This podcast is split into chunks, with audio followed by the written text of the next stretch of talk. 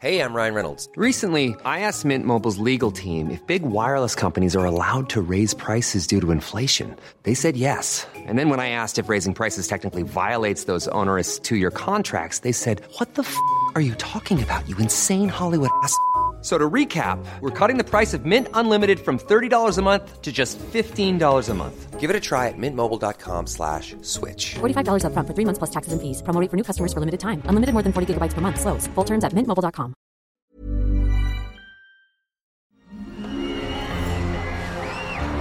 Arcadia Media. Elige tu lugar en este carrusel.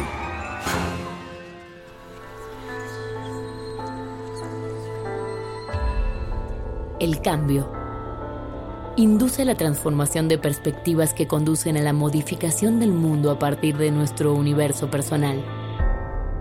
¿De dónde nace el impulso que detona ese cambio? ¿Cuál es la fuerza que nos lleva a cuestionarnos a nosotros mismos?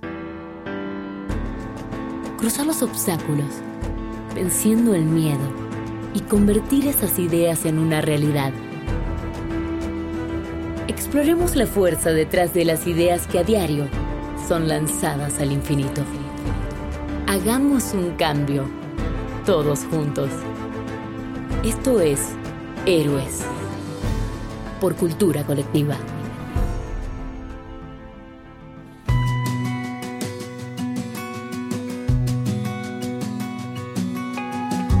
Bienvenidos a un nuevo podcast de Héroes. Mi nombre es Luis Enríquez, director general de Cultura Colectiva. Y yo soy Jorge del Villar, director de contenidos de Cultura Colectiva. Con nosotros hoy está Arturo Vasconcelos, que es el director general adjunto de áreas comercial, operaciones y logística para Grupo Chedraui. Ha trabajado también en otras marcas como Nestlé, Emi, Parmalat, Procter Gamble. Arturo tiene más de 25 años de experiencia en diversas industrias relacionadas con productos de gran consumo y en su carrera ha tenido la oportunidad de liderar equipos de hasta 40.000 colaboradores. Para los que no conocen Grupo Chedraui, que yo creo que casi todos lo conocen, es una empresa fundada en 1970 y con tres segmentos, ¿no? Autoservicio para México, Estados Unidos y además una división inmobiliaria. Bienvenido Arturo. Mil gracias Luis, este, gracias por la invitación, un gusto estar con ustedes. Pues creo que para empezar, y creo que está bueno porque justo estábamos ahorita hablando, preparando el podcast, ¿no? De todo este tema de, pues, de superación personal y de liderazgo y todo esto, pero creo que es importante entender los primeros inicios tuyos para luego empezar a poder contrastarlo con, ¿no? Con todo este conocimiento de superación personal y de liderazgo, ¿no? ¿Cuáles fueron en tu, digamos, en tu infancia o en estos primeros principios las cosas que tú dirías que te marcaron, que de cierta manera te fueron llevando a un lugar al que eres el que estás ahorita, ¿no? O sea, si tienes alguna historia con, ¿no? Familiar o alguna historia de chiquito, la manera en la que tus papás, ¿no? Ponían las reglas en la casa. ¿Cómo dirías que eso te fue formando y que se fue convirtiendo en quien eres ahorita, poco a poco? Bueno, pues mil gracias Luis. Fíjate que, bueno, platicando un poquito y recordando, eh, creo que como todos, pues eh, tenemos historias justamente en donde nos acordamos, esto, esto pasó y esto me cambió realmente, ¿no? Me, hizo cambiar la forma de, pensar y de ser. Y te diría, tal vez los que más recuerdo serían relativos a mis padres, ¿no? Este, mi mamá eh, falleció cuando yo tenía ocho años y digamos que esa, ese fue un momento para mí de digamos, mucha, mucha introspección. Fue un momento en donde, pues, este, la figura que yo tenía como visualizada como un apoyo, digamos, que es el más fuerte que tienes a esa edad realmente, porque pues tu papá normalmente está trabajando, etcétera, pues me faltó, ¿no? Y entonces eso transformó mi vida de alguna manera, eh, que requirió que yo viera la vida un poco distinta, ¿no? Que, que, requirió más cosas internas, una introspectiva mayor, como este, identificar este, aquellas cosas en las que ella no iba a estar, que yo tenía que valerme por mí mismo, ¿no? Esa, digamos que tal vez fue la, primera etapa. Transitando a través de la infancia, la verdad es que este, yo tengo muchísimo cariño por mi padre porque, porque fue una persona súper este, emprendedora y este, siempre positivo siempre apoyador, pero también es una realidad que él, pues digamos que vivió por muchos momentos también económicos, ¿no? Momentos en que le iba muy bien, pero momentos en que también le iba muy, muy mal, ¿no? Y entonces, en esos momentos en donde le iba muy mal, me acuerdo que, digamos que eh, estaba yo en esa situación que seguramente muchos nos hemos encontrado en algún momento, en una situación en donde no tienes exactamente todavía la edad para poder influir en que esto se mejore o se corrija, pero sí tienes todo el deseo, ¿no? Y entonces entra esa como, como, pues como un poco de impotencia de, oye, pues es que a mí me gustaría que mi familia fuera tan próspera como los demás, o que pudiéramos hacer lo mismo que están haciendo los demás, o que no tuviéramos estos problemas, digamos, ¿no? A los que nos enfrentamos en el día a día.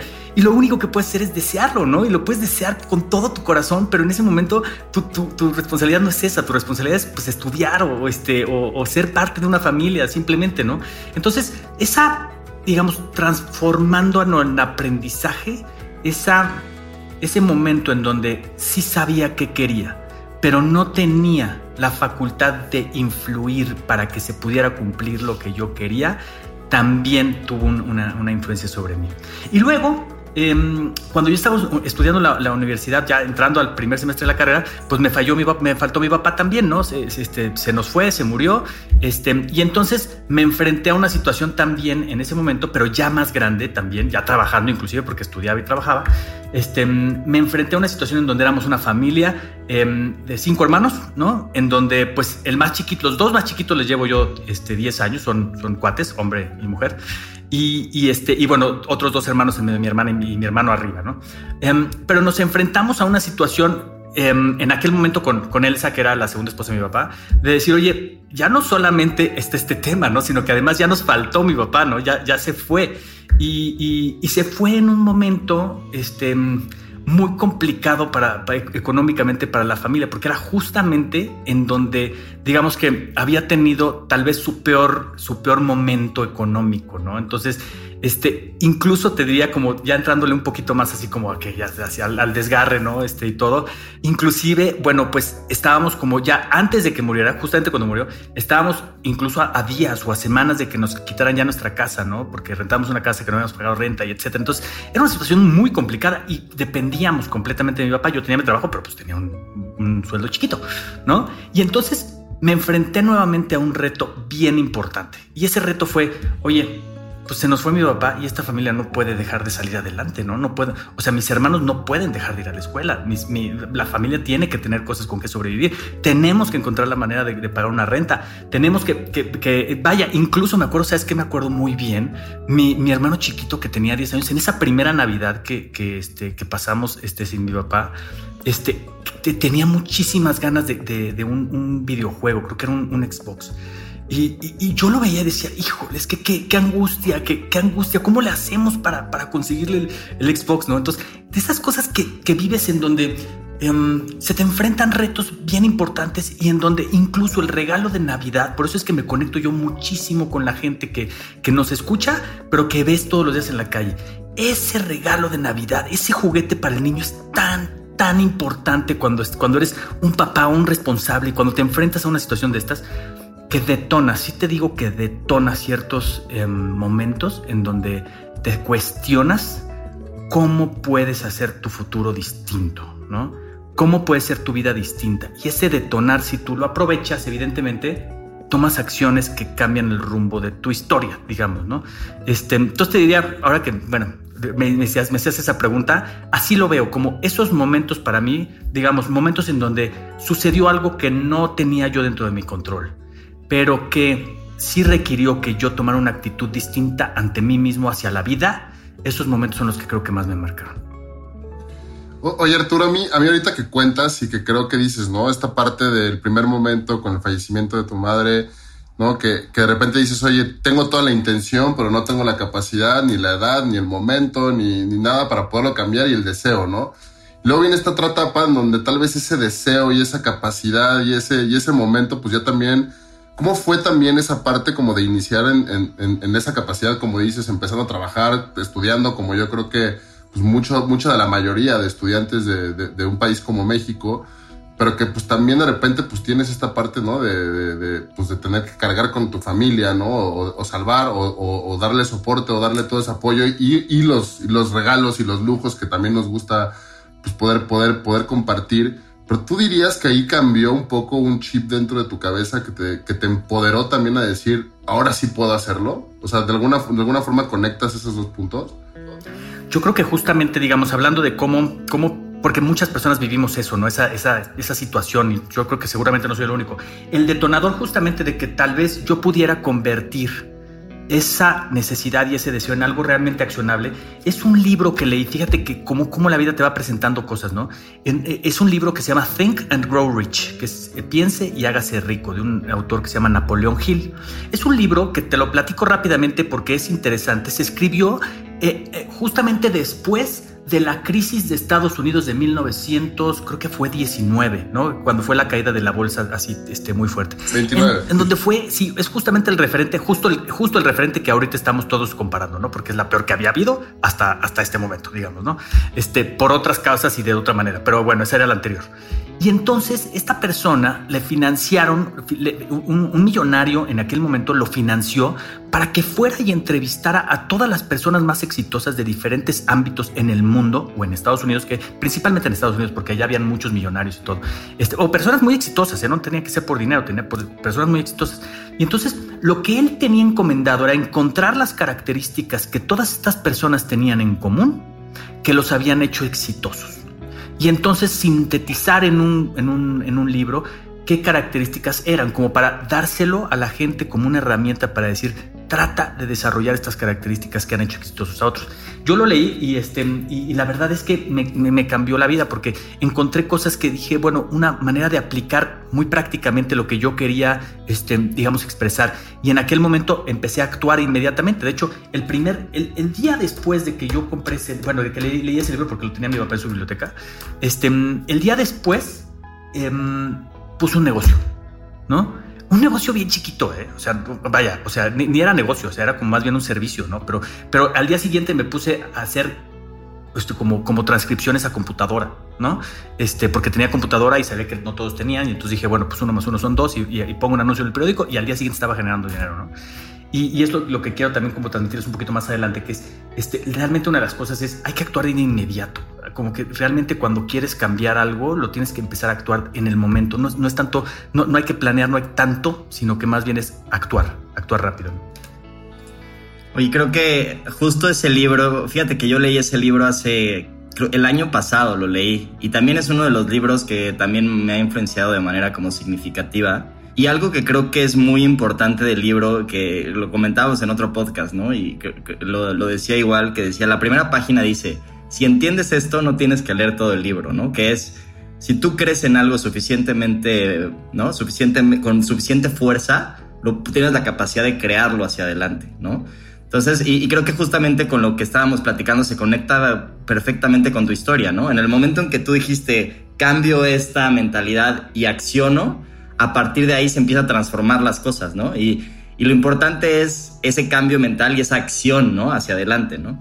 Pero bueno, entonces cuéntanos, a partir de ahí tuviste que liderar, y como dice Jorge, ¿no? Un lugar en el que estás al mismo tiempo este, estudiando, trabajando, sacando adelante tu familia, y cómo se fue desarrollando tu, tu carrera profesional de allá en adelante, y cómo la vas conectando con todo este conocimiento que vas desarrollando de, ¿no? de liderazgo y de, y de superación personal? Bueno, pues fíjate que de ahí en adelante, pues em, em, lo que hice fue dedicarme mucho al trabajo. Eh, afortunadamente en ese momento, cuando, cuando falleció mi papá, estaba trabajando, entonces ya tenía un trabajo, pero pues, bueno, con una, digamos que ganando bastante menos de lo que necesitaba. Entonces me metí mucho, digamos que con un enfoque en el trabajo de un consejo que me dio alguien que me dijo una vez, oye, encuentra en dónde hay algo que pueda ser mejor o algo que no está funcionando bien, eso cámbialo y hazlo mejor, ¿no? Entonces es una filosofía distinta al llegar y haz tu trabajo, ¿no? Este, es una filosofía más bien de cambia, cambia las cosas, mejora las cosas, como que hazlas diferentes, ¿no? Progresa de alguna manera. Y esa es una parte que yo diría que eh, para cualquier persona que, colaboramos en una empresa o que tenemos nuestro negocio o que lo que sea que hagamos, siempre tenemos que buscar cómo ser mejores, porque así progresa la sociedad y así progresa el mundo. Y si no progresamos nosotros, alguien más lo va a hacer. Y de hecho es una parte, por ejemplo, que nosotros, por ejemplo, aquí en Chedraui tratamos de, cultivar mucho dentro de nuestra gente, la mejora continua. ¿Cómo puedes hacer estas cosas mejor? Incluso te voy, a, hacer una pequeña pausa porque es una parte importante, es una parte padre, digamos, de lo que, de lo que hoy en día podría, podría como, como relacionar con eso. Nosotros tenemos un propósito, tenemos un propósito cuando platicamos con nuestra gente, decimos, oye, a ver, si nuestra misión es llevar a todos los lugares posibles los productos que el cliente prefiere al mejor precio. A ver, ¿realmente mejoramos la vida de las personas? Claro, claro que mejoramos la vida de las personas. ¿Por qué? Porque cuando yo transformo mi, mi trabajo mi esfuerzo individual en cómo hacerlo mejor para ahorrar un poquito más, que me permita darle el producto un poquito más barato al, cliente. Y entonces ese cliente se ahorre un pesito o dos pesitos porque le estoy dando un producto más barato, ¿qué crees que va a pasar? Pues esos dos pesitos los va a utilizar para comprar el cereal que le gusta a su esposo o para comprar unos calcetines a su hijo o para lo que le falta o para complementar su vida de alguna manera y entonces yo influí directamente en mejorar la vida de las personas, ¿no? Y entonces esta mejora entonces ya relacionándolo y regresándonos al ejemplo que me preguntabas, este fue algo que yo traté de imprimir siempre en mis trabajos desde aquel momento. Me ayudó mucho también que durante la, época en que yo trabajaba en ese momento también estudiaba y entonces em, digamos que mi día era como mixto, ¿no? Empezaba a las 7 de la mañana y empezaba este, en la universidad y bueno, pues iba a tomar clases. Me, la interrumpía como a las 9 de la mañana más o menos y me iba a trabajar. Y después a las 6 de la tarde o 7 regresaba a la universidad y acababa a las 10 de la noche. Entonces, nunca estaba en mi casa, ¿no? Entonces estaba o en la universidad o trabajando o así. Pero esa, esa, esa, digamos, dualidad, esa dualidad de poder ver los conceptos de la universidad aplicados en la práctica, en el trabajo que yo estaba, a mí me reforzó mucho los conocimientos, porque es justamente yo, yo soy una persona y creo que muchos somos así, que me es más fácil entenderlo cuando lo veo, ¿no? Y entonces mi carrera era muy relacionada también al trabajo que yo estaba y, este, y bueno, pues eso me ayudó también mucho, ¿no? Oye, oye Arturo, y en ese tema de la ¿no? constante mejora o, estar viendo pues, qué, qué se puede mejorar a nivel personal y de desarrollo, dirías que también te desgastaba como un poco también estar intentando mejorándote a ti constantemente, porque muchas veces lo que pasa, ¿no? Muchas veces tenemos sí las labores este, profesionales, ¿no? O las labores familiares, pero de repente este desarrollo interno y aplicar ese mismo pensamiento de mejora continua a ti mismo, a tus defectos, a tus fortalezas, a tus debilidades.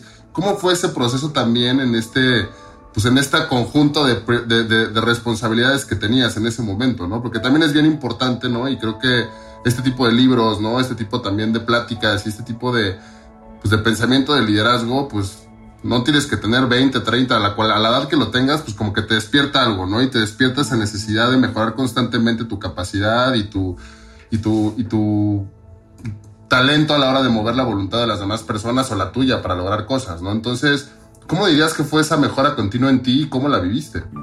Bueno, ese tema que acabas de tocar, Jorge, es clave, yo creo, para cualquier persona. Tienes absolutamente toda la razón. Uno no mejora lo que no sabe que, que tiene que mejorar. Y entonces eh, digamos que cuando llegas en algún momento de tu vida a ser maduro, suficientemente maduro para identificar que no eres perfecto y que tu imperfección está bien y que de hecho ser imperfecto es mejor porque sabes en qué eres imperfecto y tratas de mejorarlo, esa ecuación a mí, por ejemplo, todavía me cuesta trabajo eh, al día de hoy. O sea, realmente te diría, pues es un proceso que yo he vivido durante toda mi vida, pero ¿a poco no cuando, cuando estamos chavos? O sea, pues digo, cuando estamos chavos me refiero, no sé, en la adolescencia o, este, o a los 18 o así, es muy frecuentemente que, que, nos casamos a veces con nuestras ideas o que tenemos una imagen de nosotros mismos, un ego que proteger, en donde, este, pues en donde cuesta trabajo identificar nuestras áreas de oportunidad. Yo te diría que a mí me ha enseñado mucho durante el tiempo, me, me ha ayudado mucho las evaluaciones que he podido hacer digamos, con mis jefes, con, las, con, con, los lugares en donde, en donde te hacen evaluaciones profesionales, assessments o ese tipo de cosas, porque realmente creo que justamente lo que decías, hay que agradecer infinitamente cuando alguien te hace ver algo en lo que puedes mejorar. Es muy difícil que tú mismo te puedas observar esas cosas, porque tú te defiendes. Fíjate, te voy a decir un ejemplo, que no me acuerdo si viene en este libro o viene en otro, pero, pero es un ejemplo de un, digamos, y no sé si sea verdad o no, porque ya sabes que los libros ponen algunos ejemplos como para, para que sean, para hacer más claros los conceptos, ¿no? Pero esta era una situación en Nueva York de que estaban persiguiendo a un asesino serial que había matado muchas personas y que estaban, ya sabes, todos persiguen la policía persiguiéndolo y entonces se, se esconde en un departamento y empieza la balacera y tal, tal, tal, y quién sabe cuánto. Este cuate era un asesino, ¿no? Y entonces, bueno, total, resulta ser que lo matan y quién sabe qué, y llegan y ven una carta que dejó, ¿no? Y en esa carta decía, en mi corazón creo firmemente que soy una buena persona y no he hecho nada mal. ¿Cómo? Pues claro que hiciste algo malo, pues eras un asesino serial, o sea, pero uno tiende a autodefenderse, ¿no? Uno tiende a, el ego interviene mucho en que en que no puedas identificar estas cosas que tienes que mejorar. Y el que no identifica las cosas que tiene que mejorar, no las mejora. Eso sin duda. Entonces, como consejos prácticos, digamos, como para cómo, cómo realmente, o a mí que me sirvió, la retroalimentación de los demás. Súper, súper buena, buena alternativa. De, de personas en quienes confías, de personas en quienes, a quienes admiras, de que, que son personas en donde tú, tú, identificas que esa persona puede ayudarte de alguna manera o es mejor que tú de alguna manera. O incluso, si lo quieres hacer más profesionalmente, hay métodos de evaluación que te pueden hablar de esas características que tú puedes mejorar. Y no hablamos, Jorge, yo creo que justamente te refieres, no te estás refiriendo solamente a un, a un tema educativo en donde, en donde, digamos, voy mal en matemáticas y por lo tanto mejor en matemáticas. No, son cosas más profundas, son cosas alrededor de tu intención, de tu, de tu perseverancia, alrededor de tu liderazgo, alrededor de tus habilidades de comunicación, de cómo enfrentas las situaciones, de cómo analizas las situaciones, de cómo te comunicas con los demás. Hay gente que incluso tiene, tiene, tiene las ideas clarísimas de qué es lo que se tiene que hacer, pero al momento de expresarlas, las expresa de una manera incorrecta y no obtiene la, la adherencia de los demás para poder lograr sus resultados. Entonces, cada quien somos una entidad distinta y hay, hay, hay personas que son muy evolucionadas y que han avanzado en muchas de estas características que son admirables y que, y que creo que cuando, cuando los vemos, cuando, cuando los identificamos, si nos comparamos con ellos y podemos decir, yo cómo podría ser esa persona, podemos avanzar. Ahora, tengo otro tip también que es buenísimo, porque este viene en la, autobiografía de Benjamin Franklin, ¿no? Benjamin Franklin lo que hacía es que todas las noches llevaba un registro y él llevaba un, un, diario, ¿no? Y entonces él se autoanalizaba todos los días. Entonces llegaba en la noche y decía, a ver, ¿qué hice hoy? Bueno, hoy tuve una, por ejemplo, ¿no? tuve, tuve una entrevista con, con, con, cultura colectiva y tal, tal, tal. A ver, ¿qué fue lo que me gustó de cómo interactué en, esa, en ese momento? Pues esto me gustó, me gustó, me gustó. Perfecto, porque son cosas que tienes que, que, este, que también reforzar para mantenerlas y seguirlas haciendo. ¿Cuáles fueron aquellas cosas que yo creo que puedo mejorar? Y la pregunta planteada de esa manera, porque cuando uno se plantea qué hice mal, pues ya de entrada es, una, es un acercamiento negativo. Eh, ¿Qué es lo que puedo mejorar? ¿no? Y entonces empiezas a identificar, a ver, no me sentí completamente a gusto con esto, no me sentí completamente a gusto con esto y con esto. Y entonces lo vas recordando, lo vas recordando y lo vas registrando. Y, y este, con el paso del tiempo, esas, esas situaciones se van repitiendo en tus registros, en tu diario. Y cuando se repiten muchas veces las identificas y las empiezas a mejorar. Entonces, nuevamente, si no tienes a alguien que te pueda identificar áreas de oportunidad o tal vez no tengas la, este, necesariamente la, la, la, madurez de escuchar la retroalimentación o, o, o, la forma de acceder a esto, tú eres tu propia fuente de información también si logras registrar y hacer un autoanálisis todos los días de en qué estás bien y en qué puedes mejorar. Creo que acabas de decir muchos temas muy interesantes. La verdad es que ve, a mí me resonó muchísimo lo primero que dijiste en, términos de el tema de aceptar que no somos perfectos y aceptarse a uno mismo, ¿no? Una vez que uno se acepta a uno mismo y entiende sus defectos, puede empezar a generar un equipo, ¿no? Y mucho más robusto porque sabe qué es lo que necesita como complemento. Pero realmente entender y aceptarse a uno mismo o, o, o como tú dices, entender el feedback es difícil, ¿no?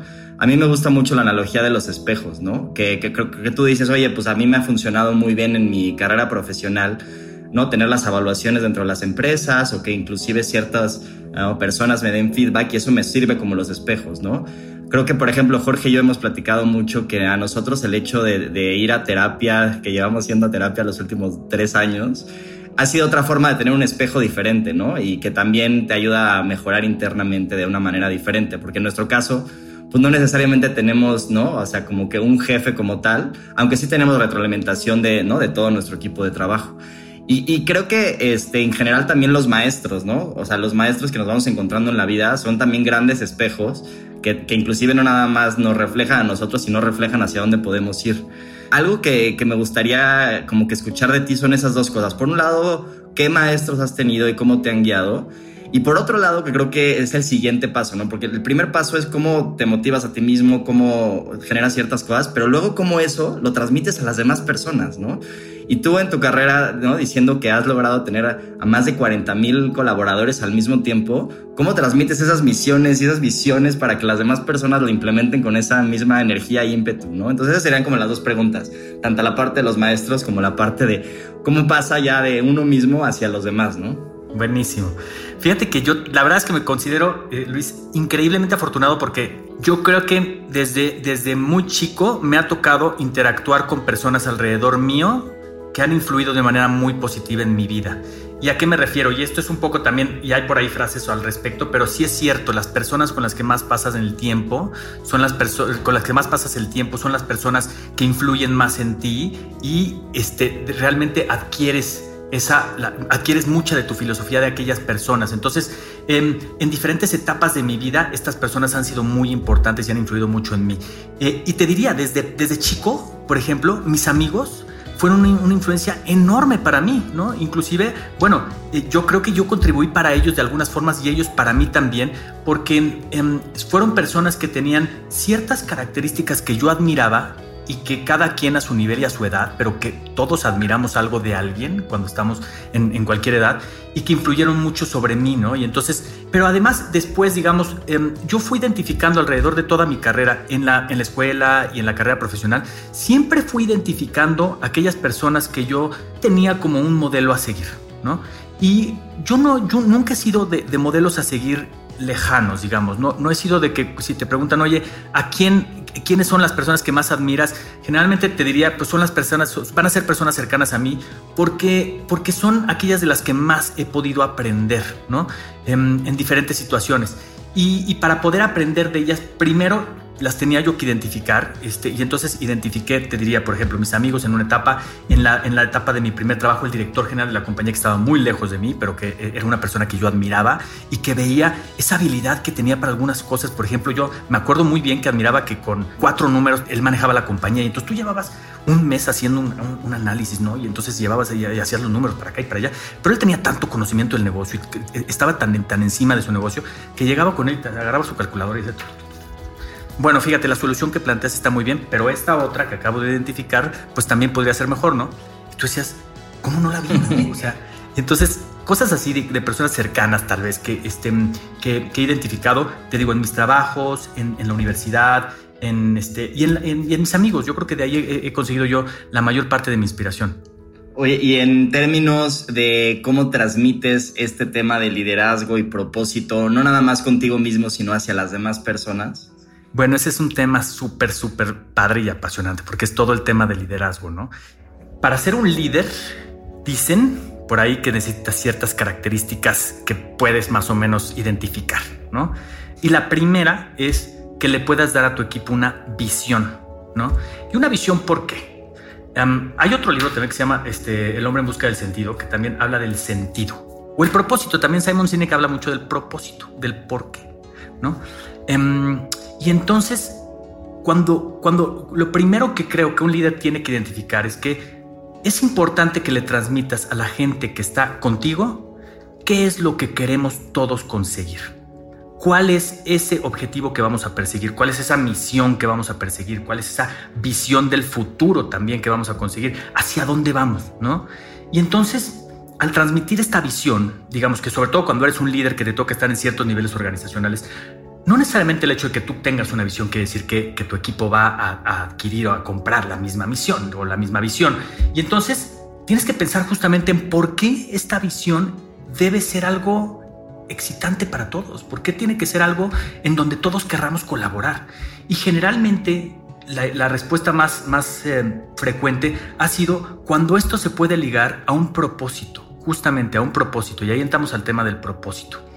Y entonces el propósito es eso, eso que te mueve, que te motiva, que no es aquellas, no es mi compensación, no es lo que me pagan, no es, sí, me pagan por, por hacer mi trabajo, sí, me pagan por, por asistir o por, por mover cajas o por estar en la caja, o por, pero no me pagan por sonreír, no me pagan por hacer las cosas mejor, no me pagan por, por, este, por, por poner todo mi talento. Eso lo obtienes a través del propósito, desde mi punto de vista. ¿Por qué? Porque entonces ya te imaginas, bueno, yo por qué pongo un pie fuera de la cama en la mañana, ¿no?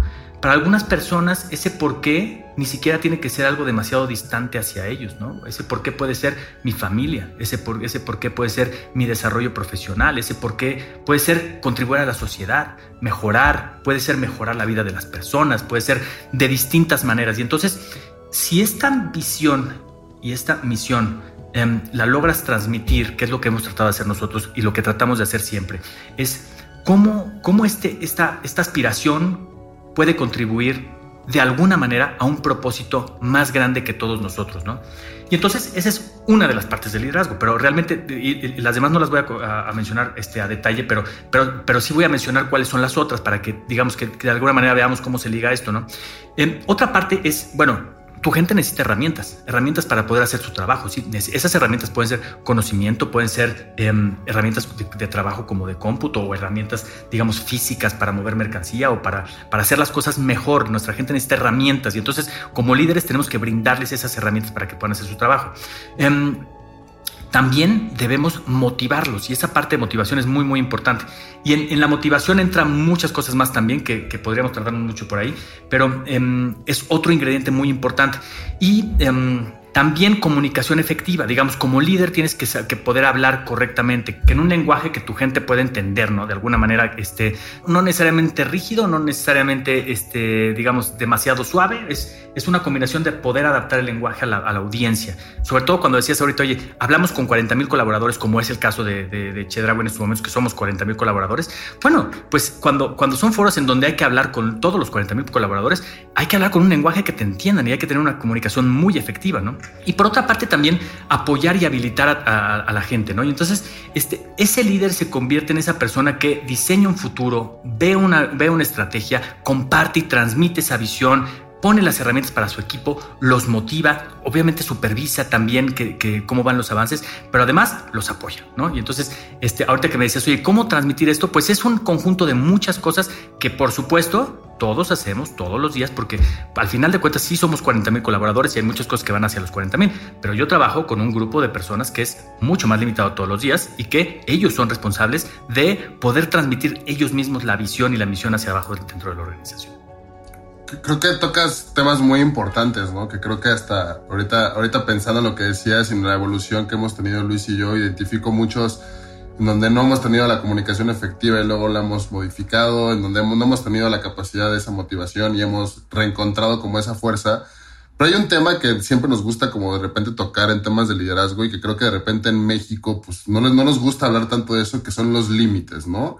Y la parte de la disciplina, ¿no? Como que casi siempre es una conversación muy hacia lo positivo, pero también esta parte de, de liderazgo influye muchas veces en poner límites, ¿no? En guiar, en, en corregir, en dar feedback, ¿no? En, en, de repente, justo como dices, ¿no? Modular el lenguaje con un ambiente sí positivo, pero también con un ambiente, pues de repente un poco frío, ¿no? Porque pues, es, trabajo. Es cómo lo has manejado tú en tu desarrollo y obviamente en una empresa tan grande en la que, en la que actualmente trabajas y en las que has trabajado, pues cómo ha sido vivir ese tema también de los límites y de la parte más disciplinaria, ¿no? De, de liderazgo. A ver, yo vengo, yo, yo soy generación X, ¿no? Yo tengo 45 años apenas, ¿no? Y entonces había una generación arriba de mí que tenía, obviamente como todos nos incorporamos al trabajo, pues tenía una, una forma de trabajar distinta, ¿no? A la generación, como ahora también los millennials traen una, ciertas características que son muy positivas y que van incorporándose, algunas otras que son distintas simplemente, ¿no? Bueno, anteriormente en el pasado, y hay muchas empresas que todavía tienen esa cultura, em, digamos que esta retroalimentación y, y supervisión se daba a través del miedo y de la fuerza, ¿no? Entonces había una coerción hacia el miedo y hacia la fuerza para poder em, lograr las cosas, ¿no? Y entonces nos encontrábamos en aquel momento, habrán todavía líderes así, pero líderes que, pues que, que, digamos que trataban de influir en su gente a través de una amenaza, por ejemplo, ¿no? O a través de, oye, pues es que si no lo haces va a tener tal, tal consecuencia, o, o este, o te quedas hasta, hasta que, hasta, no te puedes ir hasta que no acabes, ¿no? o cosas por el estilo. Y entonces era una una manera de, de, liderear en donde digamos que ese líder tenía la responsabilidad de estar empujando a su equipo y supervisándolo y checándolo en cada momento para que hiciera las cosas. Y de alguna manera, en algún momento, este, pues la gente empezó a identificar, y esto ya tiene muchos años, que, esa no era la mejor manera de influir en, sus equipos, que, realmente em, cuando la gente está motivada por miedo o por obligación, em, tiene un desempeño mucho más bajo que cuando está motivado por un convencimiento, ¿no?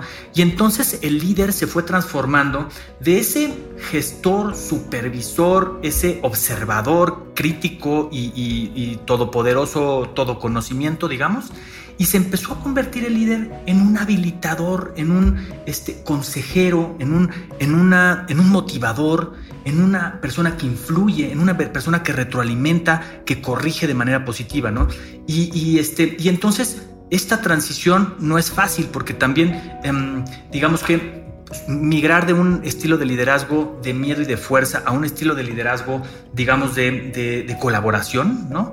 Es, em, se requieren ciertas habilidades, pero se puede confundir con, este, con permisividad. Entonces, absolutamente, Jorge, definitivamente nuestra gente, toda nuestra gente tiene fortalezas y áreas de oportunidad. Y es importante que esas fortalezas se reconozcan y que nuestra gente sepa cuáles son sus fortalezas, que se las reconozcas y que se las felicites, que le des palmadas en la espalda por las cosas que hace muy bien. Pero es igual de importante también que conozca cuáles son sus áreas de oportunidad.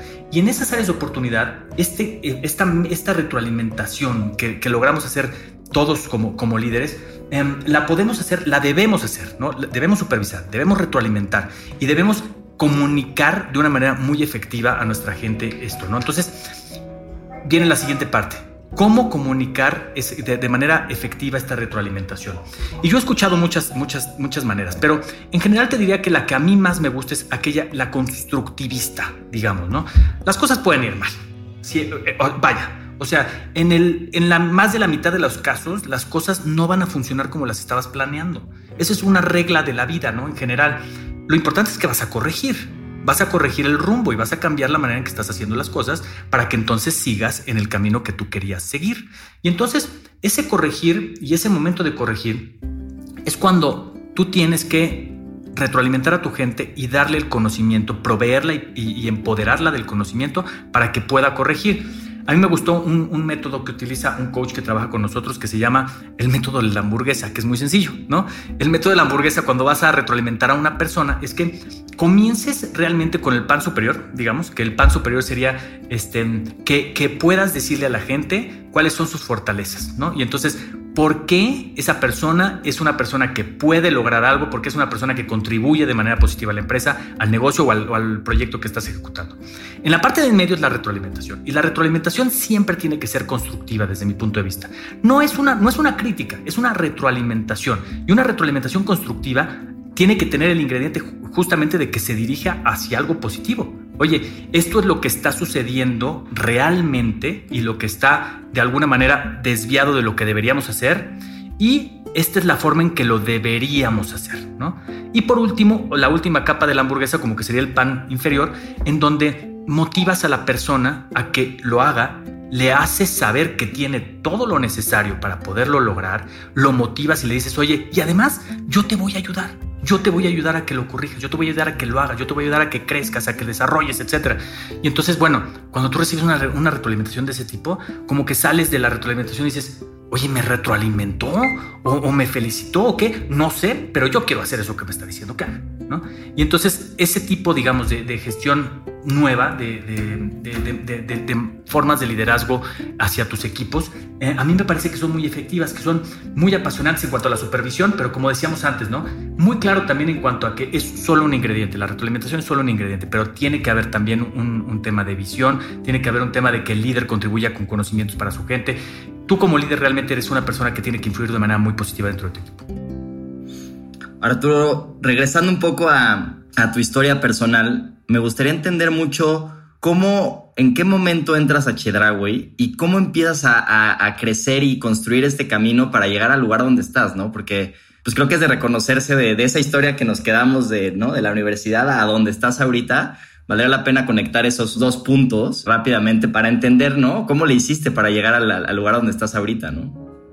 Mira, fíjate que yo entré a Chedraui, em, yo entré hace 10 eh, años, ya casi 11 años, este, y entré al área de logística, em, ya como director de logística, porque en ese entonces yo venía de otra empresa y bueno, me buscó un, headhunter para, para, venir a Chedraui, ¿no? En Chedraui, en ese momento, pues este, entré a un área de la compañía que tenía, pues, como todas, en todos lugares donde entramos, pues tenía ciertas áreas de oportunidad, ¿no? Y te platicaba hace rato, oye, yo he sido una persona que normalmente evalúa las cosas en términos de cómo puedo hacerlo mejor o cómo puedo corregir lo que, lo que a lo mejor no está funcionando correctamente.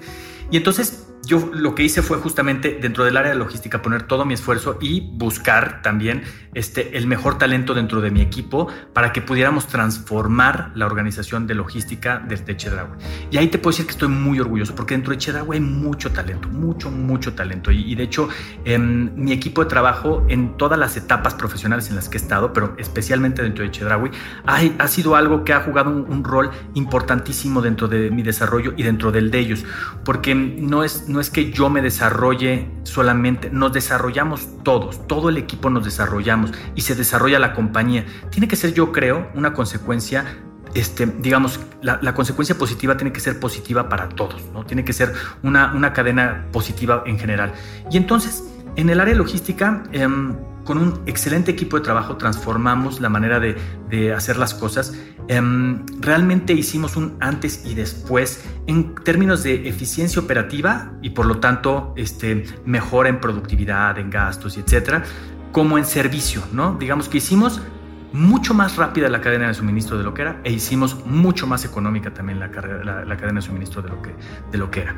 Y esto contribuye al negocio de una manera muy importante y entonces eh, digamos que en el transcurso de este tiempo y con muchísimo apoyo también de mis líderes porque, porque me dieron la confianza, porque me permitieron hacer cosas, porque me permitieron actuar, pude transformar algunos resultados de la organización que fueron muy positivos y me permitieron también tomar una responsabilidad mayor porque de alguna manera pues la compañía en aquel momento identificó que ese perfil digamos de mejora podría aplicarse en otras cosas. Y entonces tuve la oportunidad de colaborar al mismo tiempo de llevar la dirección de logística, eh, empecé a llevar la dirección de planeación estratégica, ¿no? Y en la dirección de planeación estratégica, esa era pues una, área que no, no existía dentro de, dentro de la empresa y entonces por eso la llevaba yo de manera este, paralela. Y entonces allá empezamos a diseñar todos los planes de, de las diferentes áreas que nos iban a ser diferentes para los próximos cinco años, ¿no? ¿Qué iniciativas, qué, qué qué capacidades teníamos que desarrollar para alcanzar esa visión de cinco años para que fuéramos el Chedraui que, que queríamos ser. ¿no? Y entonces me permitió este tiempo trabajar mucho más de, cerca con gente que admiro muchísimo también dentro de la organización. La verdad es que somos muchas personas muy comprometidas. Te diría, la, la cultura de Chedraui es una, persona, una cultura muy enfocada al resultado, pero muy enfocada al cliente, ¿eh? muy, muy enfocada al cliente. Es una de las cosas que más, que más admiro de la cultura este, de la organización, porque todas las personas, todo lo que hacen siempre está pensando en el cliente. Entonces me tocó la oportunidad de poder trabajar mucho de cerca con estas personas, conocer más acerca de, sus áreas y de cómo contribuían al negocio y además ayudar a implementar las iniciativas que nos iban a ser diferentes dentro de cinco años. Y entonces estuve yo, digamos, durante este proceso en algunos años. Después de este proceso también la compañía me dio la oportunidad de pasar a las áreas comerciales. Y en las áreas comerciales me, apasionó mucho porque fue la oportunidad de estar más cerca del cliente y de influir más, más de cerca en, qué es lo que iba a ver nuestro cliente en temas de precios, en temas de variedad, en temas de comunicación, mercadotecnia, como que toda esa parte ya dirigida hacia allá. y tuve la oportunidad también durante este tiempo de de hacerme esa pregunta, ¿no? Esa pregunta de, oye, a ver, ¿cómo podemos contribuir más a nuestra misión? Si nuestra misión es esa, la que te, comenté hace un rato, pero sobre todo el tema de precios. Nosotros somos muy, muy fijados en el tema de precios, ¿eh? muy. Realmente queremos siempre ser la mejor opción de precio para nuestros clientes. Y entonces hacemos muchísimas cosas ella. Entonces me puse a pensar, bueno, ¿cómo podemos contribuir un poco mejor con esa misión? Mi equipo también conmigo participó de una manera muy importante para rediseñar esta experiencia ante el cliente. Y entonces, en, durante mis, etapas dentro de la, este, dirección comercial, eh, me dediqué a transformar la estrategia comercial relativa a los precios, al surtido, a la comunicación y con mucho apoyo de nuestros socios comerciales, de las marcas que, distribuimos dentro de Chedraui, ¿no? Este, todas las marcas. Y además, fíjate que, que, creando, este, y ese es un punto en el que me gustaría hacer tantito una reflexión, este, en esta vida vienes a colaborar realmente, ¿no? O sea, tú no vienes a imponer, no vienes a, este, a, hacer las cosas que tú quieres. Tú, tú actúas todos los días y trabajas con gente que tiene la opción de colaborar contigo o no, ¿no? Definitivamente. Y entonces, este, yo tengo bien claro eso y siempre lo he tenido bien claro. Y entonces, te decía, mi equipo de trabajo ha sido una parte muy importante para eso, pero también nuestros socios comerciales. Nosotros tenemos muchísimos socios comerciales y bueno, pues vendemos, tú sabes cuántos productos vendemos dentro de Chedraui, ¿no? En un Chedraui grande puedes encontrar 55 mil productos que son, no son fabricados por nosotros, los fabrican nuestros socios comerciales. Esa relación con nuestros socios comerciales es una de las cosas más importantes y que más valoramos dentro de Chedraui. ¿Por qué? Porque somos un canal para que ellos logren su objetivo, porque ellos, claro, están fabricando, están haciendo los productos, están poniendo todo su talento y su esfuerzo para crear un producto bueno y que tenga ciertas características. Y nosotros tenemos nuestra labor también de tomarlo, comprarlo y ponerlo en nuestras tiendas y ofrecérselo a nuestros clientes con ciertas características. Este trabajo que realizamos con nuestros socios comerciales eh, de colaboración, de participación, de privilegiar, no la relación tradicional de comprar y vender, ¿no? O de cliente y proveedor, no. La relación de colaboración para hacerlo mejor para nuestro cliente, eso fue uno de los ingredientes más importantes que, te diría que durante mi etapa en la dirección comercial este, me ayudaron a, mejorar las cosas, ¿no? Y, em, sobre todo a que nuestro cliente se diera cuenta de del resultado del talento de todas estas personas que estaban tratando de hacer algo. ¿no? Y recientemente en febrero, pues recibí, bueno, en enero de hecho, este, recibí la grata noticia de que me iban a promover y me dieron este, la oportunidad también ya de llevar no solamente las áreas de logística y de, opera, y de comercial, sino también operaciones. Y entonces ya me dieron el, puesto como director general junto para llevar estas áreas, ¿no? Y bueno, pues la verdad es que he sido este, tremendamente feliz por eso, pero también tremendamente retado porque pues me tocó también una, una etapa de disrupción pues muy, muy, digamos que muy acelerada, ¿no?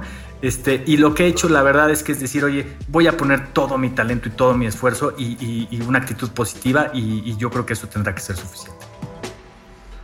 Oye, Arturo, a lo largo de toda la plática, como que ya vas hablando mucho, ¿no? De, del equilibrio, ¿no? Y de esta parte como del balance, ¿no? Entre, entre la comunicación en las partes, entre el cliente y los socios comerciales y los directivos. Y veo que tienes un yin yang ahí en el, en el, en, ah, el en el cuello. ¿Dirías que, o sea, tiene algo que ver eso con la filosofía de vida? Porque muchas veces, y sé que a Luis luego le gusta mucho hacer esta pregunta, igual ya se la robé, pero ¿dirías que algo tiene que ver por ahí tu filosofía de vida? ¿O cómo, cómo, cómo manejarías como un poco esa parte, ¿no? Que nos gusta mucho también de, pues, cuáles son esos, esos, que ya has dicho varios, pero cuáles son esos factores con los cuales tú vas tomando esas decisiones y vas, ¿no? Como dándole el tiempo a, a, los líderes o a los gerentes, ¿no? O a los cajeros, o al cliente, o a tus operadores comerciales? O sea, ¿cómo, cómo manejas ese equilibrio y cómo es tu filosofía de vida en ese, en en ese punto? Fíjate que sí, bueno, te, hablaría primero como, como en general de cuál es el equilibrio que, que, a mí yo aspiro a alcanzar. Yo creo que tienen que haber tres elementos en nuestras vidas que tienen que estar en equilibrio, ¿no? Eh, un elemento eres tú, eres la persona, digamos, este, y hay que trabajar en la persona. Yo creo que este, ahorita que decías, mucho de lo que hemos platicado es trabajar en la persona, de hecho, aprender más, conocerte más, hacer ejercicio, este, ser saludable, este, estar con los amigos, reírte, divertirte, toda esta parte personal de ti es muy importante y creo que tal vez de ahí parten muchas de las otras cosas. Em, otra parte, sin duda, es el trabajo, ¿no? Y ahorita hablamos un poquito más que justamente lo que decías de cuál es el equilibrio dentro del trabajo. Y otra parte es la familia, la familia como cada quien lo entendamos, porque, porque la familia para, para, puede ser distinta para todos, puede ser tu pareja, puede ser, este, digamos, puede ser eh, tu mascota, puede ser eh, tus amigos, puede ser tu roomie, puede ser la familia tradicional, esa familia como la entendamos, ¿no? Y entonces un equilibrio también en la familia. Y decíamos, el trabajo, la familia, la persona, esto debe estar en equilibrio. Y, yo creo que en equilibrio de tiempo, de esfuerzo, de, este, digamos, para poder lograr ser exitoso, creo yo, en algo que te propongas, tienes que cuidar que puedas nutrir todas las áreas de tu vida de manera correcta, ¿no? Eh, lo que sucede en el caso de que no es que puede ser tal vez, este, puede ser muy exitoso en una, pero posiblemente, digamos, puedas estar fallando en otra que en determinado momento te pueda venir a cobrar la factura, de alguna manera. Entonces, para mí ese equilibrio es muy importante. Y ahora dentro del trabajo también, este, al final somos personas, ¿no? Y somos personas trabajando con personas para personas, ¿no? Y en nuestro caso, pues somos 40 mil colaboradores atendiendo a 20 millones de clientes al mes. Somos personas atendiendo a personas. Y, por ahí, digamos que una, de las partes muy importantes para nosotros es que este, estamos sirviendo a nuestros clientes. Y entonces esta actitud de servicio es muy importante, ¿no? Este, el que no vive para servir, no sirve para vivir, decía por ahí, ¿no? Y, sí, creo que esa, esa, actitud de servicio es muy, muy importante dentro de todo esto. Pero hablando de equilibrio, ya, perdón que me desvió, pero hablando de equilibrio, em, yo creo que em, tal vez la palabra defina muy bien em, el, por qué debe estar todo de alguna manera balanceado. em, las relaciones personales sobre todo, y refiriéndonos a eso, son complejas y, no, siempre, no siempre puedes ganar todas, tampoco debes perder todas. Hay, en la relación digamos que jefe, jefe subordinado, en la relación pares, en la relación cliente-proveedor, en las personas con las que interactúas todos los días, estás llegando a acuerdos y la capacidad que tengas para influir en esa persona, para que esa persona contribuya a lograr tus objetivos, en esa medida vas a ser exitoso o no. Y lo tienes que tener muy claro. No puedes lograr tus objetivos tú solo. Tienes que, lograrlos a través de una, cantidad adicional de personas. Entonces, por ejemplo, cuando, cuando hay personas que dicen, oye, es que a mí me cuesta trabajo trabajar en una empresa, por ejemplo, porque yo quiero ser mi propio jefe. Bueno, sí puede ser, claro, por supuesto, porque así es, pero, pero en realidad tú tienes que tener bien claro que tú tienes muchos jefes, ¿no? Y tu jefe puede ser tu cliente, y tu jefe puede ser el, consumidor final, o tu jefe puede ser, y, no necesariamente por utilizar la palabra jefe, ¿no? Sino por comunicar que tú tienes que lograr tus objetivos a través de otras personas que también influyen, ¿no? Entonces, bueno, este, eso sería un poquito mi definición del equilibrio, Jorge. Oye Arturo, igual ya, ya estamos este, empezando como a concluir el tema de podcast y creo que al principio, antes de entrar al podcast, hablábamos de algo muy importante que es, pues este año ha sido un año sumamente retador para todos y yo creo que el siguiente y los que siguen van a ser igual o, más complicados, ¿no? Y hablábamos mucho de, va a haber una diferenciación entre los que cambien cierta mentalidad para los siguientes años y los que no necesariamente logren estos, ¿no? Estos cambios, ¿no? Entonces, me gustaría como ahorita ya hacia la conclusión que nos, que nos dijeras cuál es tu visión hacia adelante un poco de, ¿no? De, de, este, de este futuro en el que nos estamos enfrentando y cuáles son las cualidades que le recomendarías a la gente que nos esté escuchando que tienen que tener como para afrontar esta nueva realidad o este nuevo futuro que nos depara en los siguientes años, ¿no? Oye, pues definitivamente, definitivamente. Yo, yo la verdad es que el futuro nunca lo veo de manera negativa, siempre lo veo de manera positiva. Siempre hay que planearse el futuro de manera positiva porque algo tiene que haber bueno para ti, ¿no? Y sí, eso sí, también reconocer que el entorno puede ser un poco más complicado. Y en efecto, parecería que hacia el futuro el entorno se ve un poco más retador, digamos, ¿no? 2021, 2022, posiblemente 2023 para el mundo, no solamente para México, van a ser años que requieran lo mejor de nosotros, ¿no? Y entonces, en ese mejor de nosotros, ¿por qué van a requerir lo mejor de nosotros? Pues porque hay, hay empleos que se perdieron, hay negocios que se fueron y la economía en general generaba digamos, ciertos recursos que ya no va a generar en el 2021 y que tenemos que volver a construir, que tenemos que volver a construir como país y como personas, porque esos recursos sí se vuelven a construir. Y entonces, todos aquellos empleos que se perdieron o todos aquellos negocios que se perdieron se van a volver a hacer, se van a volver a construir. Toma tiempo, pero se van a volver a generar. Y entonces, uno tiene que tomar la decisión de yo voy a ser de esas personas que empieza en este momento una historia de éxito para los próximos años o voy a ser de las personas que empieza una, una historia de fracaso. Y entonces esto se diferencia en varias cosas. En primer lugar, yo creo, visualizar en dónde quieres estar. ¿Quieres estar del lado de las historias de éxito o no quieres estar del lado de las historias de éxito? ¿Y para ti cómo se ve esa, esa, historia de éxito el día de mañana? ¿Se ve emprendiendo un negocio? ¿Se ve creando un producto? ¿Se ve haciendo una marca? ¿Se ve contribuyendo profesionalmente? ¿Se ve, se ve trabajando en una empresa? ¿Cuál es tu versión de esa visualización del éxito? Yo creo que esa parte la tenemos que tener bien clara, pero bien clara no solamente de yo quiero ser exitoso y quiero ser un gran empresario. No. ¿Cómo te ves? ¿Cómo te ves con ese éxito? ¿Qué es lo que vas a, qué es lo que vas a visualizar alrededor de ti cuando, cuando tengas ese éxito? ¿En dónde estás? ¿Cómo, te, ¿Cómo se transformó ese éxito para ti? ¿Qué persona eres? ¿Cómo, cómo, cómo, cómo te sientes en ese momento? Es realmente perfectamente poder tener una imagen de quién es ese, ese Luis del futuro, ¿no? Este, ese Jorge, y poder decir, bueno, ya tengo clarísimo cómo va a ser ese futuro. Dos, hay una parte de, deseo que es muy importante. El, el, deseo y esta visualización que hablamos es tal vez la parte inicial, pero la otra parte también es fe, ¿no? Y la fe no nada más de estoy seguro de que sí lo voy a lograr. No. la fe es un poco más como aquella repetición a ti mismo de que sí lo puedes alcanzar. Y si puede ser diario, mejor. Y si puedes tener notitas en algunos lugares en donde diga y te recuerde esa persona que visualizaste y que, quieres ser y que pudieras verlas todos los días, mejor. Y si tienes alguna frase que tú como un mantra quieras repetir todos los días, también hazlo, ¿no? Recuérdate a ti mismo porque, porque el, el subconsciente funciona así. El subconsciente funciona en base a tus instrucciones.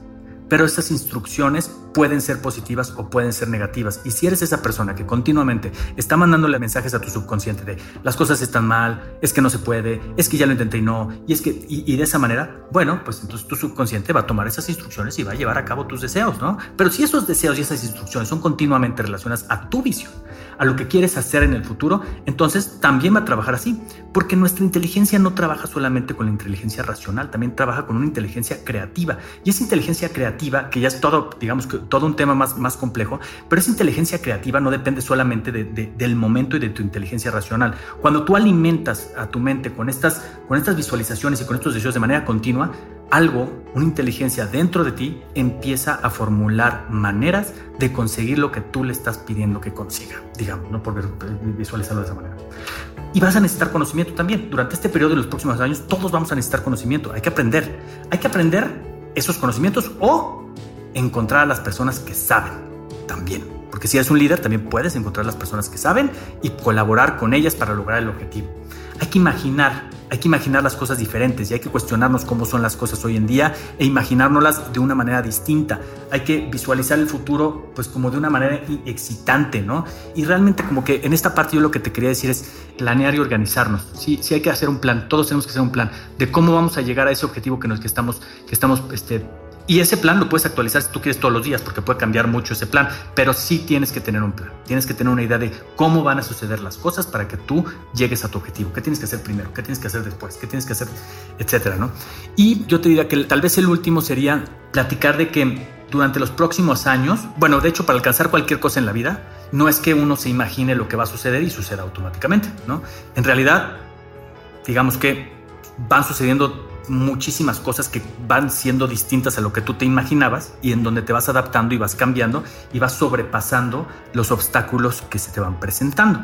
Y entonces, en la medida en que vas sobrepasando obstáculos, te vas acercando más a tu objetivo. Pero hay que tener claro que son obstáculos, que son, que son este, situaciones que te van a retar a que te preguntes cómo resolverlas y las tienes que resolver y las vas a resolver. Pero cuando lo hagas, tienes que estar muy motivado también y decir y saber que estos y tener la, la conciencia de que estos son situaciones temporales que debes enfrentar y que debes sobrepasar, pero que te van a ayudar a conseguir tu objetivo. Esa parte yo creo que es crítica porque se oye muy, muy fácil, pero en la práctica es tal vez de las cosas más difíciles, realmente perseverar realmente ser insistente y no darte por vencido, no darte por vencido. Yo creo que si tal vez me permitieras resumir alguna de ellas en donde yo creo que, este, que si pudiéramos llevarnos una, un plan de acción para mejorar nosotros mismos en algo, todos tenemos que mejorar en perseverancia, todos. Realmente esas, esa capacidad de automotivarnos cuando las cosas no suceden bien, la resiliencia, todo alrededor de cómo seguir intentando, aunque las cosas no salgan, todo alrededor de eso, yo creo que vale la pena nutrirnos y cultivarnos todos porque es lo que va a hacer realmente que consigamos nuestros objetivos, ¿no? Oye Arturo, pues la neta es que a mí me dejas con muchísima, muchísima buena energía, ¿no? O sea, yo nada más de escucharte y verte como que me llena de energía de que ya quiero, ¿sabes? Como que romper este récord el siguiente año y lograr muchísimas cosas dentro de cultura colectiva. Eh, yo me quedo muchísimo con esa energía, con, el positivismo que tienes como para explicar las cosas. Creo que también dentro de lo que platicabas de liderazgo, esta capacidad comunicativa, creo que tú la has desarrollado muy bien, entonces te puedes expresar de una muy buena manera. Entonces, creo que este podcast está lleno de buenos consejos de liderazgo, de motivación, de, muy, muy buena energía. Y pues nada, o sea, te queríamos agradecer mucho también. Me gustaría escuchar a Jorge cuál es, con, con qué se queda de, del podcast. Yo me, yo me quedo con muchas cosas. O sea, creo que.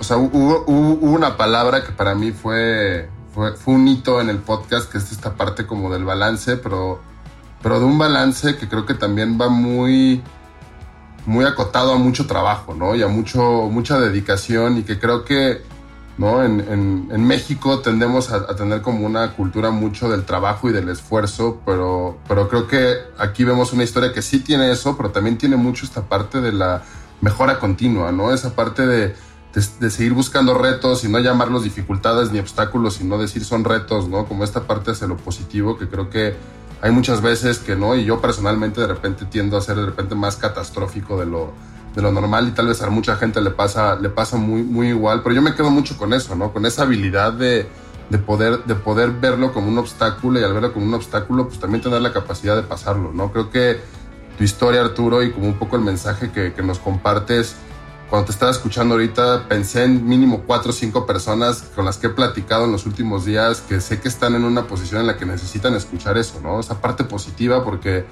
pues creo que hoy más que nunca ese, ese mensaje de subir la montaña y cruzarle el obstáculo y no necesariamente verlo como una, un tema inalcanzable y un tema ingobernable o incontrolable o insufrible de cierta forma, creo que sí podemos ver, ver tu historia como una, una historia así de positivismo, pero sí de mucho trabajo, mucha disciplina. Y por otra parte, que creo que también a mí me impresiona mucho, ¿no? Este, pues historias que, que vienen como decir, oye, empecé estudiando administración de empresas, ¿no? Muy chavo, con muchas limitaciones, con muchas capacidades también y oportunidades, pero llegar a la posición en la que estás ¿no? A tu edad, que también es, como dices, o sea, creo que es una, una, edad muy joven para estar en esa posición y haber escalado, creo que también es un tema de, pues que creo que el, ¿no? la, la, cultura, la disciplina del estudio, del trabajo constante para allá afuera, pues también es muy importante que la gente lo pueda escuchar, ¿no? Y, y con eso me quedo yo, ¿no? Que creo que a lo que nos estén escuchando y, y, y, como para darle también este cierre especial, pues creo que, creo que todos los que escuchamos a Arturo tenemos esas tres personas que decimos, esta historia la tiene que escuchar esta persona para cambiar ese, esa mentalidad, ¿no? O para saber cómo un poco cómo salir y que creo que ahí es en donde este podcast y sobre todo estas historias toman un poder muy distinto, ¿no? Que es ese poder como de, de generar acción, ¿no? Y de generar como un poco una, una inspiración para alguien que es justamente la pasión de cultura colectiva y la visión de lo que hacemos todos los días, que es inspirar esos cambios y que pues en sí, como lo dice Luis, y pues aparte es viernes, ¿no? Y que, también es, es, un tema muy positivo, ¿no? Con la energía, cerrar la semana así para pues empezar la siguiente semana con todo. Y pues muchas gracias Arturo por tu historia, por tu voz y pues por esa habilidad de comunicación que, como dice Luis, la verdad es, es muy positiva. Pues muchísimas gracias, Jorge. La verdad es que más bien gracias a ustedes, ¿eh? porque este, si logramos nosotros juntos, con lo, con lo que están haciendo ustedes a través de cultura colectiva, con esta energía tan padre que traen de, de, de, cambiar las cosas, si logramos cambiar la vida de una persona, yo ya me considero agradecido y que fue un tiempo bien invertido y estoy seguro de que van a cambiar la vida de muchas más personas con todo lo que están haciendo. Y si yo puedo contribuir de alguna manera para que eso se logre, bueno, estoy feliz de hacerlo y cuantas veces lo quieran hacer, lo podemos hacer de nuevo. Pero bueno, me encantó la conversación, me encanta la energía de ustedes también. Son personas también que son, digamos, este, las preguntas están muy bien elaboradas, muy dirigidas y se ve que son personas que dominan este tema. Entonces, qué padre que sigan contribuyendo con esto hacia la sociedad. Gracias, Arturo. Vale, gracias, Arturo. Y pues yo, yo les pedí que lo compartan a tres personas, pero Arturo ya puso la regla de nada más con una, que, que cada quien comparta este podcast a una persona. Pues muchas gracias por escuchar este podcast de héroes. Gracias, nos escuchamos la siguiente. Gracias.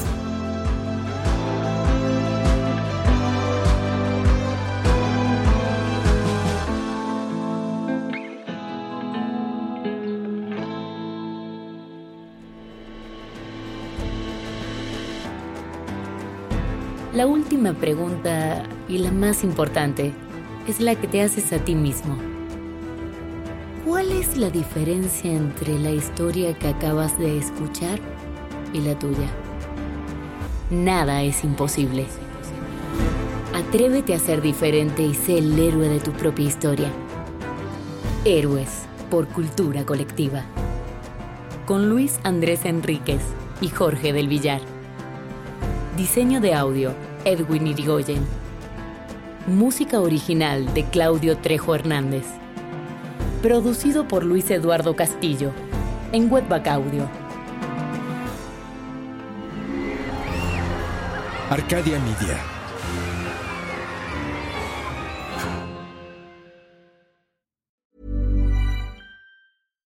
Deserves the best, and there's no better place to shop for Mother's Day than Whole Foods Market. They're your destination for unbeatable savings, from premium gifts to show-stopping flowers and irresistible desserts. Start by saving 33% with Prime on all body care and candles. Then get a 15-stem bunch of tulips for just $9.99 each with Prime. Round out Mom's menu with festive rosé, irresistible berry chantilly cake, and more special treats. Come celebrate Mother's Day at Whole Foods Market.